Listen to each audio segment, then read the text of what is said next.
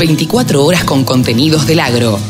Llegó la radio del campo. Luis Berry, ingeniero agrónomo especializado en agricultura de precisión. ¿Cómo te va? Gracias por atendernos. Muchas gracias, muchas gracias Carlos por la nota. Muy bien. Eh, en principio, a ver, contanos qué es la agricultura de precisión para aquellos que somos, eh, no neófitos, pero bueno, no conocemos del todo el tema.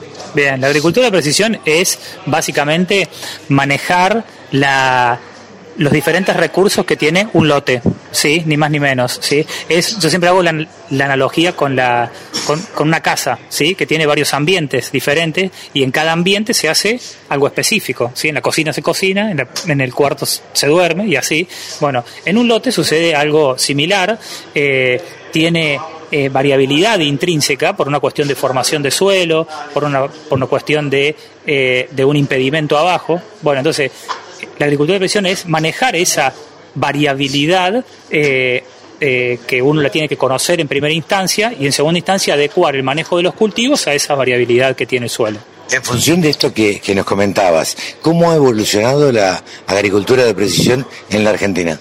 Bueno, ha evolucionado depende del el rubro que uno analice, ¿no? Por ahí hay ciertas tecnologías que son de eh, mayor adopción o más rápida incorporación por el hecho de que eh, lo único que, yo necesito es plata.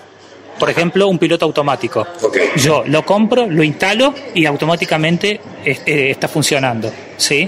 Diferente es un equipo de dosificación variable, en donde yo no solo lo tengo que comprar y pagar, sino que necesito cierta información, alimentar eh, eh, ese sistema para generar una prescripción, un estudio de suelo y después una recomendación y que funcione. Necesitas de otros. Necesitas, exactamente, necesitas un know-how que se llama para que pueda funcionar. No es solo cuestión de plata, sino que eh, necesita un, un, asesor atrás, claro. si se quiere. ¿Cuál es la evaluación que podés hacer a esta en este tiempo de lo que ha venido realizando en este recorrido la agricultura de precisión en nuestro país?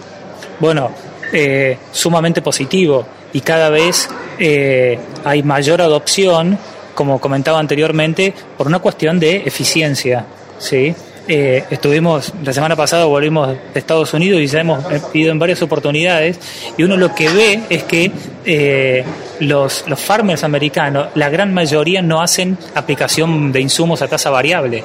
¿sí? Bueno, tienen otro modelo de negocio agrícola. Claramente nuestro modelo de negocio eh, cada vez es más competitivo, la renta se va achicando, entonces por una cuestión de eficiencia nos tenemos que ir a manejar eh, ambientes, a manejar dosificación de insumos y tenemos que tratar de buscar dónde maximizamos renta de cada uno de los insumos, en semilla, en nitrógeno, en fósforo, en azufre. Entonces, eh, claramente la evolución ha sido muy grande y, y cuanto más complicado se pone el contexto, más se pagan estas tecnologías. Lo más barato de pagar es asesoramiento. Claro.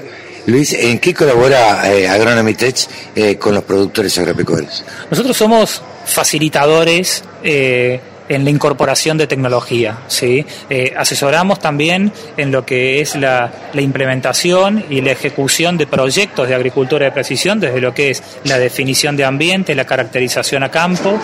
El muestreo y análisis de suelo, la recomendación de densidad y fertilización, eh, hacemos evaluaciones de calidad de siembra, eh, seguimientos durante el cultivo, eh, durante el desarrollo del, cultivo.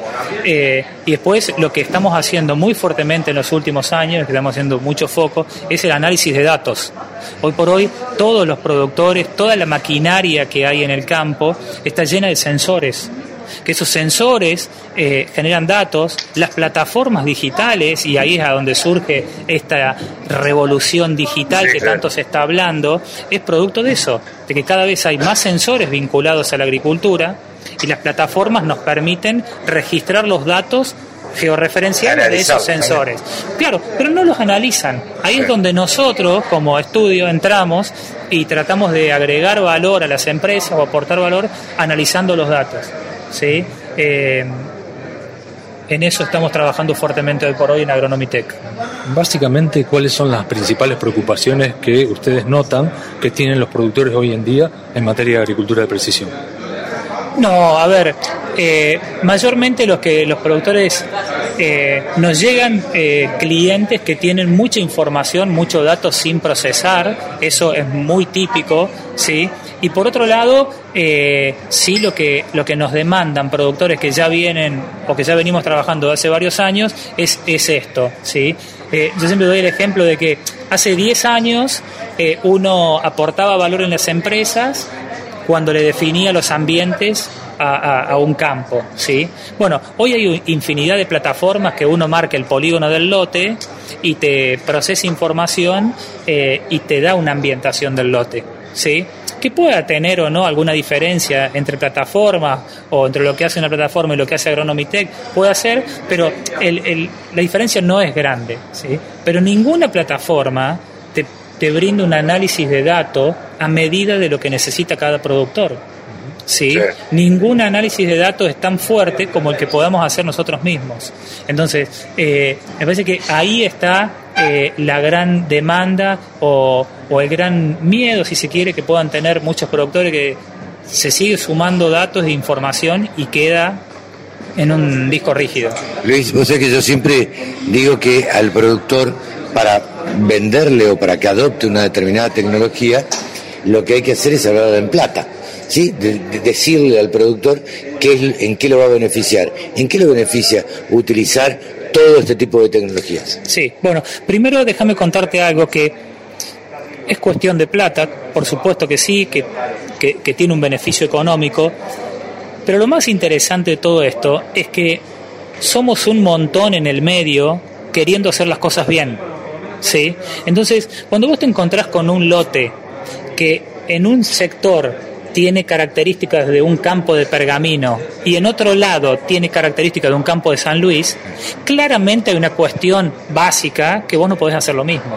No lo podés manejar en forma uniforme. Entonces, ahí arranca todo. Si encima de todo eso gano plata, mucho mejor. Sí, claro. ¿Sí? Pero hay una cuestión obvia de manejo y de sentido común que a vos te dice, che, acá no podés hacer lo mismo, ¿no? En todo el lote. Entonces, primero eso, para, para, para dejar en claro que que todos queremos hacer las cosas bien, ¿sí? Eh, eso por un lado. Por otro lado, si nos vamos a netamente a hablar de números, bueno, la verdad es que las respuestas son muy eh, distintas según ambientes en que estemos analizando, pero tenés tranquilamente ambientes con respuestas de 50 dólares, 45 y ambientes con 150 dólares de respuesta. Y cuanto más marginal es la zona, más al oeste nos vamos, mayor es la respuesta. Bueno, por mi parte, muchas gracias, eh, Luis, muy amable por esta eh, entrevista con la Radio del Campo. Bueno, muchas gracias, Carlos, un placer. Suerte, que sigas bien. Muchas gracias. El sector que más ingresos le genera al país se merecía tener una radio.